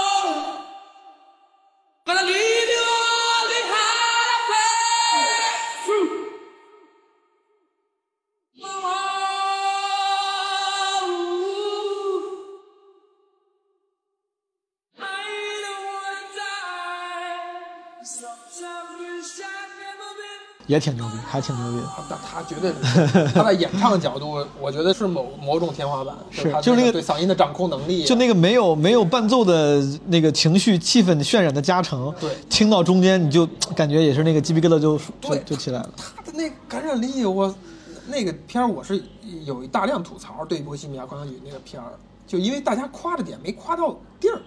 他夸的是那个演员，那个什么雷米还原度多高，多么像哪儿还原了？就是他演太娘了。就虽然 Freddie Mercury 是个是个他自己承认是双性恋，但是他那个舞台动作不是娘。嗯，呃此处也没有对娘有任何的褒贬，毛东已经是我已经不说话了，我已经 想要避开了是吧？想要跟我划清界限，没有没有没有但是他绝对不是纯娘，他是有一种感染力的那种，是身体拧也是一种非常舞台魅力的体现啊，。对对对对，嗯那个东西没，我觉得那没有演出来。你说完这个跟音乐有关的片子，咱就一个一个，我分享一个，刚才给你提了，哦就是那个 Tick Tick Boom。啊，Tick Tick Boom 应该叫你，但是你我还没没太看下去。我我估计我还是会看的，但是没看下去是因为我不太喜欢加菲这个演员，或者说跟他不会很投缘，也不到反感的程度。明白啊但是你比如你换一个，换成高老板演，高司令演，嗯或者换成什么像演过音乐剧、演过《红磨坊》的那个麦格雷格，嗯他演我肯定能看下去，因为这片儿就是我喜欢的类型。明白。我导演是那个谁？是那汉密尔顿导演。是的，对吧？那个什么 Lin，他去年另外一部我特别喜欢，《身在高地》，也是一个音乐剧，讲的是墨西哥裔，就是拉丁裔在纽约生存的题材的，也是一个音乐电影，那个还没看过，回头就看。非常推荐。我北影节还看了这部电影，特意去就买的北影节的那张票。就是我看这个 Tick Tick Boom 的时候，就是顺便就你说，就比如那个这个 Lin 嗯啊，全名我记不太清了，Lin 什么什么 Miranda 对吧？反正忘了。这哥们儿我也很佩服，啊太有才了，怎么这么有才？我他是他是，就是而且有点厚积薄发那感觉。对就他沉寂了，其实好像挺长时间的。音乐剧自己又写又演，他妈不光写剧本也写歌，这怎么这么有本事？我而且写的都都挺好听的。是，而但是我看这个剧的时候，我就发现，就是他那个这个剧，它是个根据真实事情改编的嘛，《Tick Tick Boom》是根据真实事情改编的啊。我有印象。对，嗯吉屋出租那个 Rent 的那个创作者，他的故事，嗯可能是因为我天然就是羡慕那些会写歌的人，嗯就人家写音乐剧就就是一边能把故事写出来，而且那个歌说写他妈就把那个歌给写出来了，嗯就我特别佩服，嗯而且里面我里面呃作为一个好好的音乐剧，我觉得它唯一的呃遗憾就是没有特别好听的歌，嗯，没有哪个歌让人觉得说这个电影，这个电影里没有，但就是这个故事，可能是因为我对这个主角的喜欢，不是对加菲的喜欢，加菲扮演的那个角色的喜欢，嗯所以说我对这个电影有好感，我还挺愿意看这么一个人的故事的。其实好的一个好的音乐电影，或者说一个好的音乐剧里边出几首金曲，这事儿还挺难的。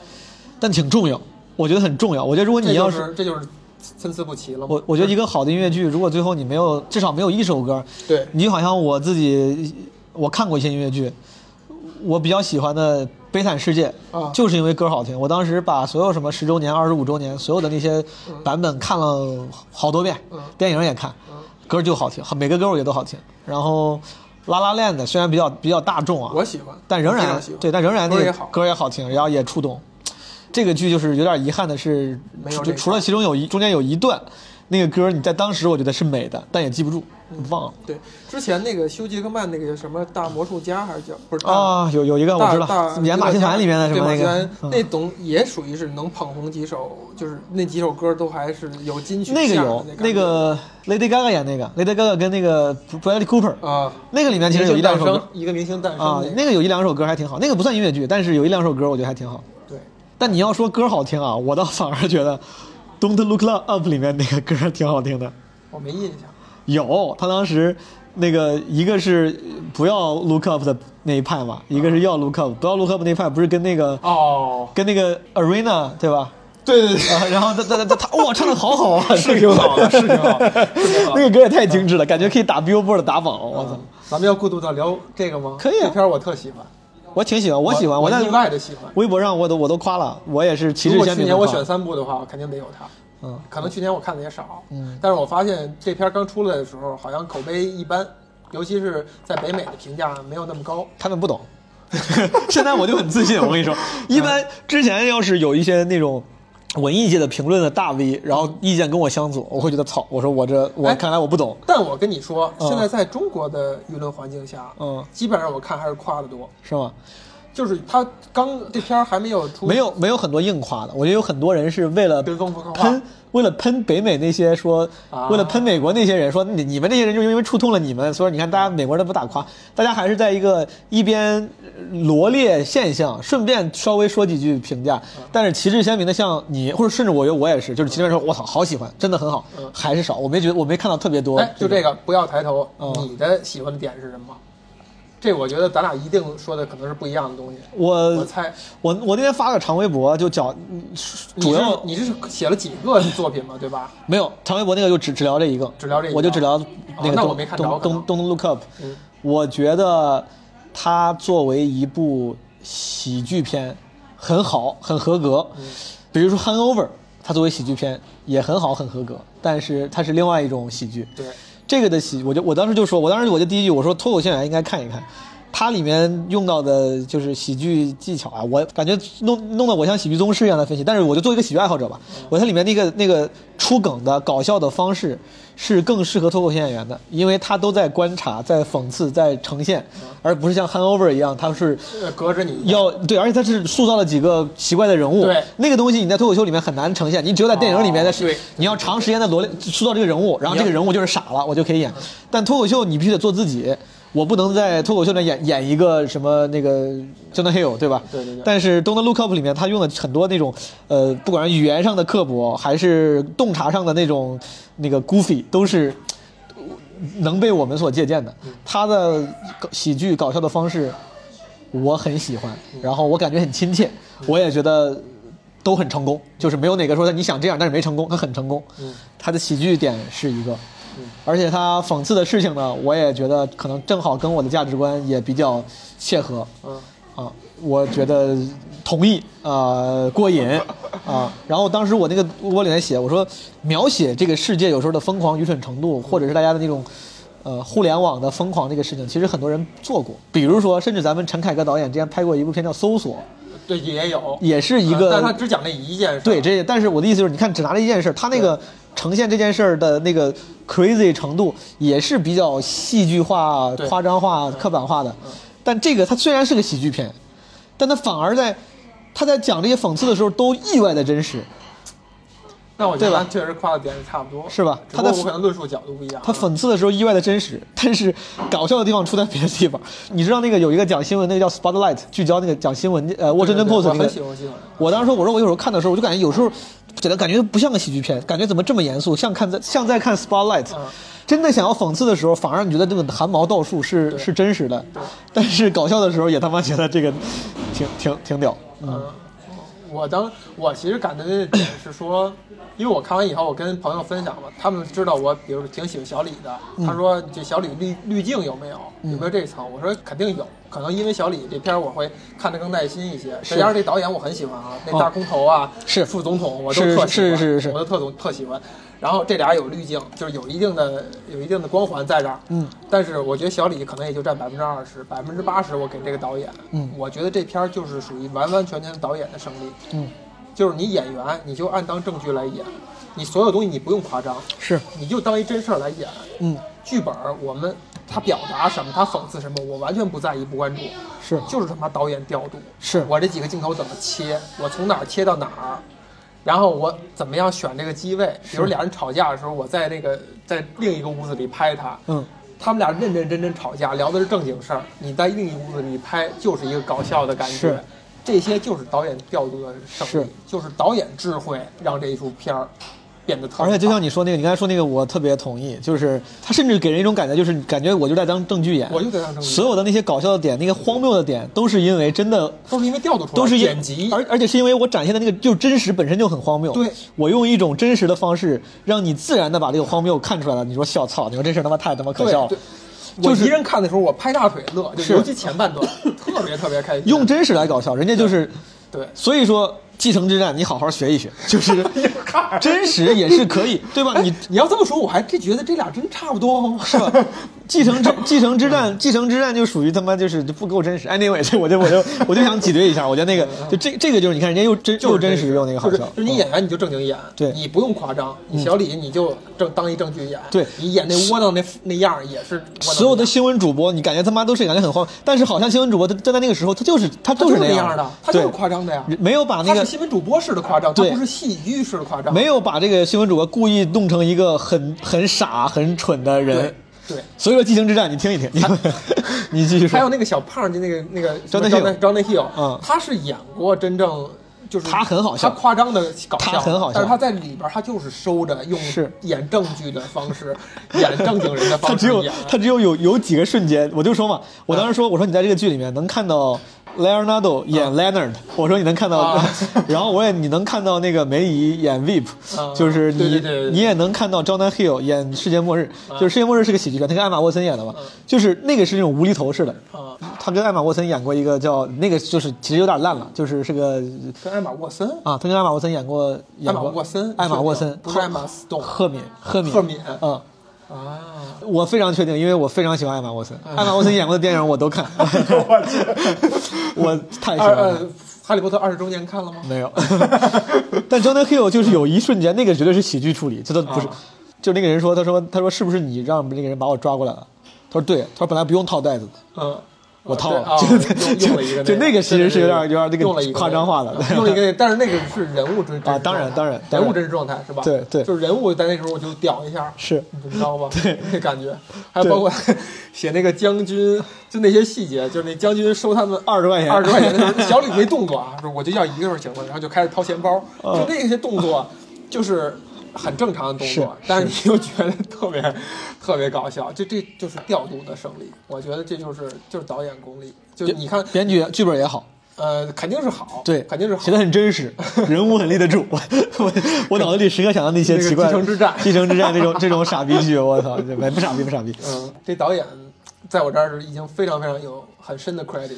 这个电影真的，我就觉得，首先我真有觉得有，如果非鸡蛋里挑骨头的话，嗯我觉得这么厉害的导演，这么厉害的演员，他说不定是可以有机会拍的更好的，啊，对，可以甚至成为那种传世经典有人批。评是说就是网大水准，嗯网大水准或者什么洋葱新闻，啊，那不至于，那不至于。那那我觉得就是对带偏了。就是我觉得，如果要是高标准要求他的话，就是这种阵容班底，他哪怕拍成一个传世经典也不为过，也是有可能的。嗯然后没有到那个程度，可能这可能算是呃硬挑的遗憾。嗯但除此之外，我觉得也好笑，然后演员演的也好嘛，啊，就像你说导演导的也好，甚至里面根本人家都不是就就是为了电影做的一些那个片头歌，竟然都很好听，这太我觉得太挺棒的太厉害了。真是挺棒的，歌也很好听。刚开始我是其实是而且那个有没担心的，那个 Meryl Streep，那个最后那个裸裸的镜头，那是真的吗？那要是真的话，那他妈也也很加分，肯定不是。肯定不是。我觉得肯定不是，他自己愿意，估计大家也不会那样的啊，岁数挺大的了，是吧？是，但我觉得这这就是怎么说呢？就是刚开始我是带着担心的，嗯，就因为我看好像什么一媒体评价解封以后是毁誉参半，嗯就有些人是是持批评态度的，我还真怕说我别因为小李和这导演的光环，不要怀疑自己嘛那刘老师后来一看觉得。我现在已经不怀疑自己了。没有，我是看之前，哦我是担心，哦我怕，因为我很期待嘛，我怕我期待落空。明白但是我至少我可以保证说，至少前半程是非常非常开心的，结尾我是略有不满意。哦我是觉得可能没有前面。前面是用真实来展示荒谬，最后直接太荒谬了，最后那个有点飞了，最后他那个结尾包括彩蛋我也不太喜欢，但是最后也，你像我那个朋友，就小红老师，他的说法是说，呃，最后还收到 family，他是不满意的，嗯，就是老美永远是收到 family，而且最后用了一个非常 cliche 的技巧 callback，就是对对对对，啊。靠那个背哪个呀？callback，他他之前他给那个总统说，他说你的最后的死法是被什么吃了，然后他说啊，这个东西应该就，他说我说我没见过，但他应该就是那个 对对对对什么东西，什么一个名字，对，挺好，非常推荐啊，非常推荐。除了《Don't Look Up》还有啥别的吗？Last Night in Soho，你看了吗？没有，我知道这个。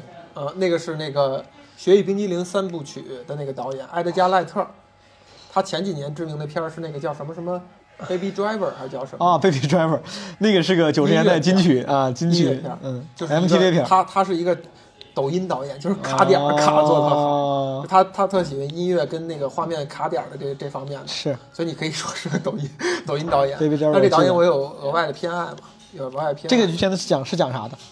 我刚开始以为他拍的是纽约那个 SOHO 区啊哎，但其实人家是正经的 SOHO 区，是是伦敦的 SOHO 区，哦那可能更老牌纽约那可能是相当于蹭人家的热度。新 SOHO 啊，新 SOHO 就郑州三里屯相当于他那个 SOHO，纽约那个 SOHO 是一个缩写，是 South 什么什么的一个缩写。嗯伦敦那我也不知道是什么是什么点啊。嗯当时讲伦敦 SOHO，然后是一个偏悬疑的故事，那故事本身无所谓。但是我就挺喜欢这导演比较酷的那种用音乐和用画面的状态，嗯也是年轻人喜欢看的故事。一个快毕业的女性如何在这个嗯这个声色犬马当中，想要找到自己一番作为或等等的，然后遭遇了一个多年前的某个凶杀案之类的这明白么一个故事。故事什么没啥可讲的，但是挺酷的一个片儿。我觉得当一个类型片儿看挺好而且尤其是对音乐和这种画面有一些格外偏好的，就不把电影完全纯粹看当看故事还是当为某种画面和音乐享受的人嗯，适合看。然后这个导演以前的片儿，比如说那个《血与冰激凌三部曲》，就是《僵尸肖恩》哦热血警探》哦，我知道知道，那几部的那个导演，嗯，嗯。都是英国片儿，所以这是英国的，这是英国导演，英啊国，导演，所以在伦敦发生嘛。明白然后对于那个前年那个特别热的那个剧下象棋的那个，你记得吗？嗯，我知道，Queen 什么？对对对，那那个女演员嗯，忘了叫什么了。那个女演员对她有偏好的人，在这里边会得到极大满足。明白。啊，懂了。啊，懂了，懂了。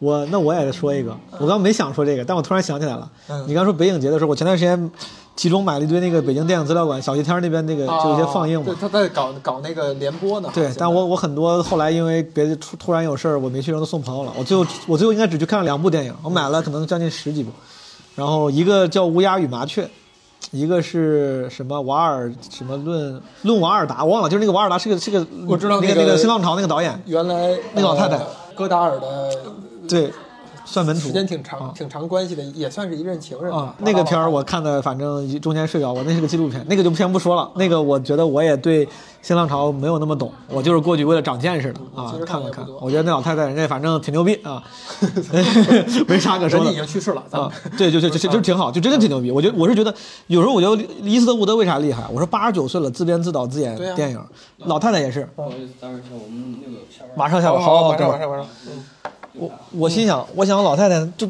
年纪这么大了，还坚持拍，然后还懂，还搞展，搞现在，就确实很厉害。嗯，这个先先最后不说，那个乌鸦与麻雀，我其实，呃，也是感触颇多。嗯，因为我对所有那个过往的文艺作品，我都抱有一种偏见。我觉得可能是因为当时的时代局限性，大家当时觉得好，嗯现在你抱着真的拿现在的审美看，可能就过时了。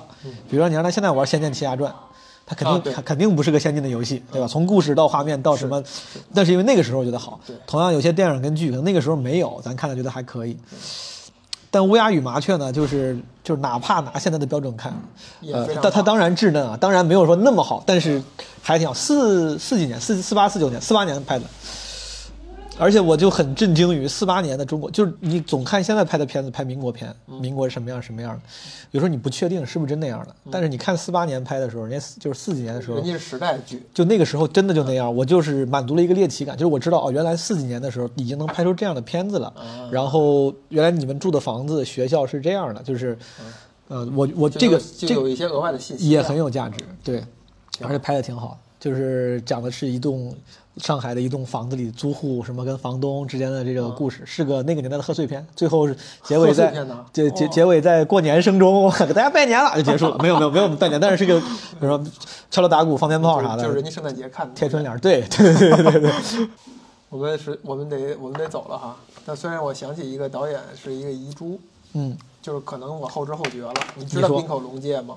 我可能不知道他拍过啥，日日本新晋的一个比较年轻的日本导演。嗯今年有一部叫《驾驶我的车》，就是改村村上春树一本小说，嗯拿了好多奖。我是今年看了他，呃，不是，就二零二一年，好像也是二零二一年出的一个电影《偶然与想象》，嗯，巨细文无比。我才突然偶然与与想象，对，巨细无比。我把它形容为一个播客电影，就这电影直接拿一播客录也没关系。哦，但是呢，你这么说就拍成了一个电影。我感觉我一定要去看一看。啊，然后让我对这导演产生了浓厚的兴趣，看了他好几部，包括《驾驶我的车》是去年其实在文艺电影界特别火的一部片子，拿了好多奖，但是我的喜欢程度嗯不如那个《偶然与想象》。《偶然与想象》我非常非常推荐，回去看看。就是很有洞察，很你如果你如果觉得你想你有电影梦的话，嗯，你就往这方向努力。就我我给所有人就是，他不用你有掌握多深的技巧，你就踏踏实实把你想表达的东西，以你觉得合理的方式弄完了，简简单单的拍。嗯就打引号简简单单拍啊，人家肯定拍的不简单，是但是它看似是一个每一个人都能干的事儿，嗯它就能形成一部让我觉得特别棒的电影。好，我最后我本来写的还有三部，一个叫金斯顿市长，是那个跟那个拍黄石、拍什么边境三部曲的是同一个 Taylor Sheridan 他拍的剧，没有黄石好，但仍然不错，嗯，比《继承之战》好。我看《继承之战》，其实其实我没有那么讨厌，我没有对我没有那么讨厌《继承之战》，但我也不知道为啥今天你你这是职业病，今天开始挤兑他了。那个仍然也是那种硬汉，因为 Taylor Sheridan 你就能理，你想象一下那些剧，你就知道他应该也是那种那种稍微 conservative 一点的那种感觉，年轻版伊斯特伍德。年轻版然后这个金斯顿市长是一个地下世界版的闲人马大姐，你可以理解为。哎，他拍的我以为本来本来以为是拍市长，他不是市长，他是个地下世界的市长啊，是个他甚至也不是教父，教父他妈我还要运营我的地下帝国，他就是一热心者，他就是热心人，他就是个热心人，就是你过来主找我帮忙。闲人，马大姐，对，还闲人马大，姐。这哥们儿认识大妈，认识狱警，认识男的女的，是个男的，嗯，鹰眼就是鹰眼那个人，鹰眼那个人演鹰眼那个演这么一个演鹰眼那那哥们儿，哇，这么这么有他家也没啥钱，自己开开个老破车，然后手眼通天，帮人解决各种麻烦。平民那个 superhero，对 对，平民界的 superhero。闲人马大姐，然后还有俩法兰西特派，然后刚才这个咱哎，这个没没细聊，有点可惜了。咱咱可以稍微的嗯，我先说个很我很快说完的《Love Heart》，Netflix 上的一个就是爆米花圣诞剧是那个 Jimmy O Yang，Jimmy O Yang 是演《硅谷》里面那个亚啊，裔，我想起来了。啊，他是不是讲那个那个跟亚裔约会的故对事？，就那个，Jimmy O 跟我想看那个来着。啊，那个一个美国女的在网上约会，遇到一个男的，实际上这男的是个照片，过去发现他妈是亚洲人，本来是个特别高高帅帅的那个 呃亚裔混血，没想到还还挺温馨的一个？但对他看起来一看就也不是照着那种，就像你说他是个 level one，他本来就照着 level one 拍的。啊。啊，但是竟然也还挺好玩儿。这就是你的爱爱美丽在巴黎。啊。我们今天交换了一个爱美丽在巴黎，我交给你爱爱美丽在巴黎，你给了我一个 Love- Love Heart love heart，行嗯，回去就拿这个还挺好。当做跨阳历年我是爱美丽在巴黎，我跨阴历年我就用这个了。快点，还是看春晚吧，你 春晚也看对，反正就是他，大家就是只要你放低期待，觉得你看爆米花电影看着玩儿，没有什么门槛，没有什么包袱，然后竟然还挺有意思。呃，是个电影啊是个电影，是个电影，就就就一个电影。然后这个剧那跨不了，这这个这个电影竟然，呃，在轻松之余也会有一些温情，挺好的啊。我说完了，这个很快说完了。最后咱们可以聊一下法兰西特派 Wes Anderson。我就觉得，我就我我看我多说一句，白莲花度假村啊，这种小的这种精巧的嗯，其实要是 Wes Anderson 来拍，估计会很有意思。啊，好像你就这么写的。但是但是页 Wes Anderson 应该也看不上这么无聊的故事，我是觉得，我是觉得，嗯啊，但你你说，首先我挺喜欢这个电影的。我也喜欢。呃，我中间有几次就是我觉得这个电影就不能在电影院看，因为以我的英文水平和对于那些典故的完，经常需要暂停去对查一下对，。而不，我看的时候我就完全放弃故事了，嗯，故事人物我就不管了。你就是欣赏这个美。对，嗯。我就是这个东西已经让我非常有产生了，就咱们刚才录其他的时候聊到的，就是说产生做视频的这种冲动，是。我就是看这个看的，是。我就觉得你只要做，你就会有源源不断的想法，你就能够自己提高，你就能够钻到视频这个东西里边儿，你也能够记录一些事儿，你也能够慢慢的开始理解影像这些事儿。你只要做就行，因为韦斯安德森，我觉得就是这样，就是他纯粹就玩视觉，就能够给你足够大的享受和信息量。感觉简直是简直是电影界的基本无害了，我觉得，一一直坚持形式但但我创新。觉得他这种方式，肯定很多大导演完全看不上。嗯，我觉得越老导演越看不上，就觉得有可能也奇技玩淫巧啊玩技巧，对吧？那那我们现在都是大巧不工，嗯我完全不在意画面剪辑什么的。是我来看东西玩成什么样。嗯但是你你纯在意，我只在意，嗯，也是一种另外一个方向的是对。厉害吗。走了走了走了走了，没事，咱走着说着。嗯。所以他给了我特别大的那个想想想玩视频的这么一个一个动力。对，我觉得它是一个视频化的出版物嘛，视频化的杂志。对，然后也是在探索嘛，有开头，有这个，对啊？它它致敬《纽约客》，然后中间那些 section 跟《纽约客》的 section 都是对应的，就是这个形式也很特别。对对对对对。这他这个，你可以看作是他自己给自己做了一个命题作文，然后他当我游戏了一下。我我咱们聊这个，咱们不我是不太崇尚有一些聊作品的那些，不过他们会做非常多的 research，、嗯我不太没有怎么做 research，但是我记得我看到说这个就是他什么在记者节送给什么记者们的一个情人情书，情人节啊情书啊，就是纽纽约客还是 Times 啊？是纽约客是纽约客你那个就完全用的那个形式，而且里面的故事挺好的，故每个故事我觉得都是好故事，都是有意思的。那个那些故事就就挺韦斯安德森的了。都是有意思的故事，有意思的呈现，而且人家就感觉这个真是大艺术家，干啥都行。当时我看那个王尔达，就是他当时除了拍电影的老太太，还搞线下的装置艺术啥的，也很像回事儿。然后 Wes Anderson 在拍一个电影里面，人家也不是故意炫技，他只是恰好有时候用到一些话剧、舞台剧的装置，对然后他也要在什么那种调度，一块儿出来，一块儿进对去，什么那种。他要在监狱里面做一个展，他虽然只是镜头几闪而过，就人家也可以，人家也懂这个，就是感觉都挺有意思的。他绝对也是一个过程导向的人，就他会特别享受这种把这东西摆设计好，怎么样精巧，加点小巧思，哪怕这东西可能几秒就过去了，但是我这巧思必须得加，是我这个我这个创意的点必须要用上。是，东西拿齐了吗？拿齐了啊！我的钥匙，不好意思啊，拜拜，啊。咋样？咱算聊完了，其实。算聊完了，算聊完了。你要你还要录一个收尾就行了。咱们上跟上次完全是复刻的，上次也是在外边收个尾，对，在上面上次是提前关了吧？好像在这儿收的尾在这儿收的尾。啊。我这又那看来上次也是这个点儿，也是把咱撵走了。差不多的，差不多差不多的。你要打车，你还上你还上楼吗？Your heart's on the loose. You rolled them sevens with nothing to lose. This ain't no place for the weary kind. You called all your shots, shooting a ball at the corner truck stop. Somehow this don't feel like home anymore.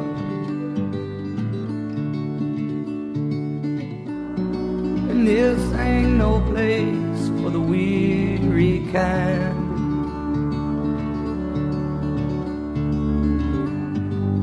This ain't no place to lose your mind.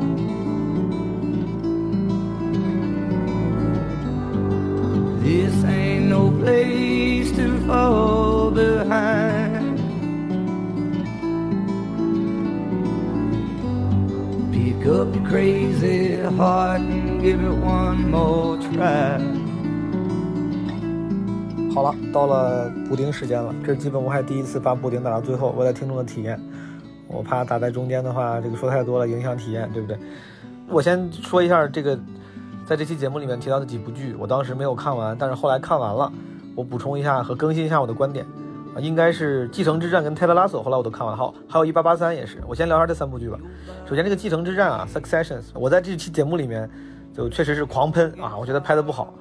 呃，也说了理由，我觉得他把人拍得很蠢，然后如果当喜剧片看呢又不够好笑，当正剧看呢又又一点都不正。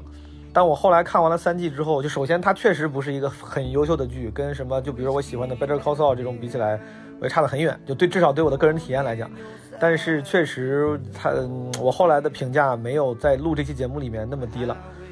呃，首先我确实后来发现了他的喜剧气质，他确实没有真的喜剧片那么好笑，但是他有喜剧气质。当你一旦接受了这个喜剧气质的设定，我觉得对于这部剧的反感和呃槽点会少很多。我觉得他其实那个路数是对的，就是他像拍正剧一样拍喜剧片，就像我们这期里面聊那个《Don't Look Up》不要抬头一样，就是像拍正剧一样，但是反而体现出喜剧效果，可能是最好的喜剧创作方法之一了。这个片子呢，它其实就是在用正剧的方式来体现喜剧气质，这个是对的。它只是那个喜剧效果不够强，以至于让我看了一季都没有发现它的那个它是个喜剧片。比如说，我觉得你像在国内啊，这个就是咱们喜剧创作里面有点欠缺的，在国内的喜剧创作里面，就是很缺少这种用真实的呈现来体现喜剧喜剧效果的剧。我爱我家，我觉得算一个。呃，还有一个就是那个药匣子范德彪，这两个角色其实特别标准的，就这个人他真的就你就生活里就感觉有这样的人，这个人演的一点儿也不夸张，他也不不是为了出效果故意标签化很假，但是呢他就有很有喜剧效果，对吧？我觉得范德彪这个人太标准了，这个其实是非常非常高超的喜剧设定、喜剧创作跟喜剧演绎。我其实这个说多说一句，就是我觉得现在国内的很多电影就是太高概念了，它不真。嗯，不是说我知道很多片就是类型片，也不是非要真，但是我觉得现在的电影就为了取巧，弄得都太高概念、太概念化。我觉得最早我我有这个认知是有一个电影叫《决战杀马镇》，当时我看那个预告片，我说哇，这个电影好不一样，对吧？不像那种传统的古装。他感觉那个弄的跟漫画一样，就整个那个设定就感觉特别酷。我觉得啊，中国缺少这样的电影。但后来就发现越来越多了，就包括去年大家评价很高的什么《李阳明立万》，其实《扬名立万》立万也是一个非常高概念，就是它整个从美术设定，它故事本身很正常啊，但是它那个整个就是美术风格吧，对我说的是美术风格，就美术风格上其实都很漫画，很 TVC，很像很像电视广告 TVC 那种，它不是一个真实的呈现，可能从美术和视觉体验上。它会显得更有意思、更丰富，但我就感觉现在电影里面太多了，所以说我说《继承之战》是在这个方面做的挺好的，它确实是用很认真的方式，在非常微妙的、subtle 的去传递喜剧气质。然后这个剧呢，我本来以为是那种特别正的商战剧，但是我觉得最好的观看方式是把它当做一个轻喜剧，没那么好笑的轻喜剧去看。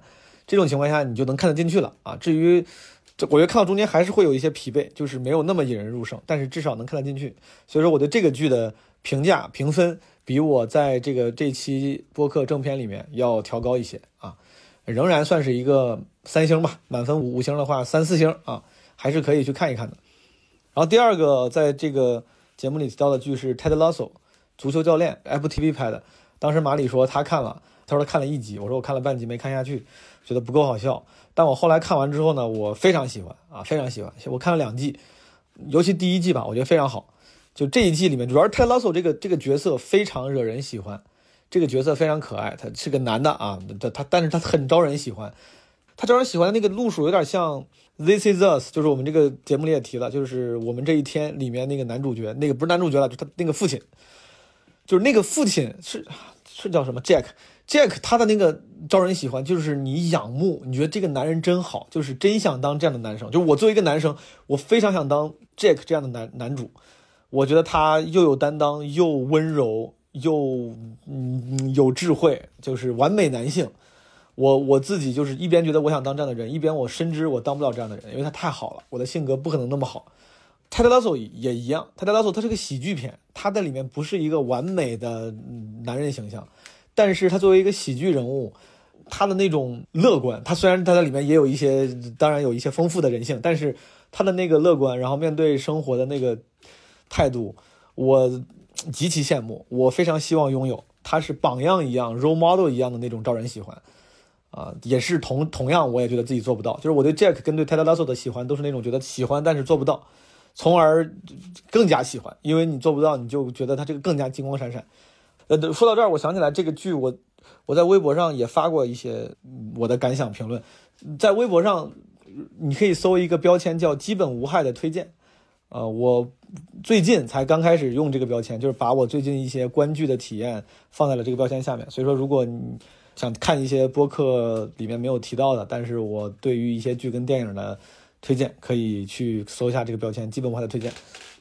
聊完泰德拉索，说一下一八八三。一八八三当时我聊的时候，应该是看了三集，当时主要是它没出完，不是我没看完，我是一直在出一集看一集，应该是前两周刚刚十集全部出完了。一八八三这个主创节目里也聊过了，是那个 Taylor Sheridan，是拍黄石的，拍那个边境三部曲的。这个一八八三比我想象的好，当时我看的时候呢，我觉得好，但是我没觉得那么好，我甚至不觉得它比黄石好。但我在录这现在这个音频之前，今天晚上刚刚把第十集看完，我觉得它单独作为一季的完整性，甚至比黄石要好。呃，风景也好看，对白也好，故事也好，呃，人物塑造的也好。比如他人物，他那个里面的人物里面有一个叫 Captain，一个老头的警长，就很像《Better Call Saul》里面那个 Mike，就是一个悲伤的、有故事但是又很强的老头。就是这种老头太招人喜欢了，克林特·伊斯特伍德型的老头。整个这个故事本身也很有意思。你以为他讲的只是一个在一个特定历史时期下的人物的命运，在迁徙中的命运的变迁，但他其实也讨论了很多别的议题，甚至比如最后一集他在讨论死亡，我也看得非常非常有感触。里面的很多台就台词都非常非常精炼，嗯，毫不冗余，每一句都很好。对，反正强烈推荐大家去看一看 Taylor Sheridan 的这个创作，嗯，尤其是《一八八三》和《黄石》。我感觉自己表达的一般啊，因为刚才我手机快没电了，我就躺在床上插着那个线说的。我但我一躺床上，我平时我录那些片头片尾，就你们听到都是我在家里一边走一边说的。我觉得一边走一边说，我能更有状态。但刚才大部分我躺在床上说，都快睡着了，就是 头蒙蒙的，所以说表达的不是非常的精炼，大家多包涵。好，again，最后祝大家没啥，祝大家什么呀？祝大家就开心快乐，然后安全。最近。片头说了，就疫情感觉又有点反弹了，一定要注意安全，注意身体，朋友们。然后这期所有的配乐用的都是一个美国乡村歌手叫 Ryan Binham 的歌，他在《黄石》里面饰演了一个牛仔会弹琴的牛仔的角色，他其实就本身就是一个歌手啊。因为这次懒得选歌了，就直接用他的歌了，他的歌确实也挺好听。然后你马上听到的这段呢，是《黄石》里面第四季里面他在剧中。弹唱的一个片段。 If you're so sad, how about I play you something happy? No. I need to cry. I'm incapable of crying for myself. Walker. I need a song to cry to. This is about a man who got killed that wasn't quite ready to die. I guess as his soul was floating up in there, he's looking down at all the things he was gonna miss. Pretty sure he cried. Yeah, that sounds like a song for me.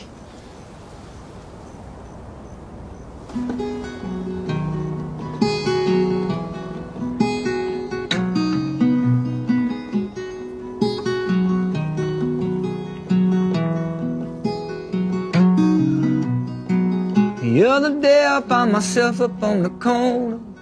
Thought I'd run into a friend of mine. Ended up he was just a stranger. I said hello and he passed me by.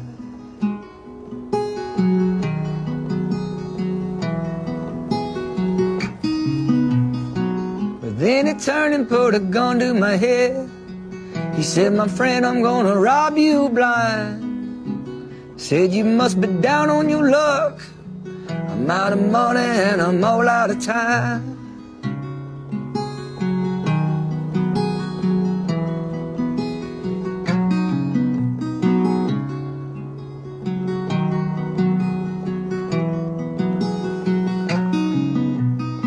He pulled the trigger and I fell to my knees. My spirit left and then my body went cold. I'm looking down upon the lights of the city. I feel alive, but I'm dead and gone.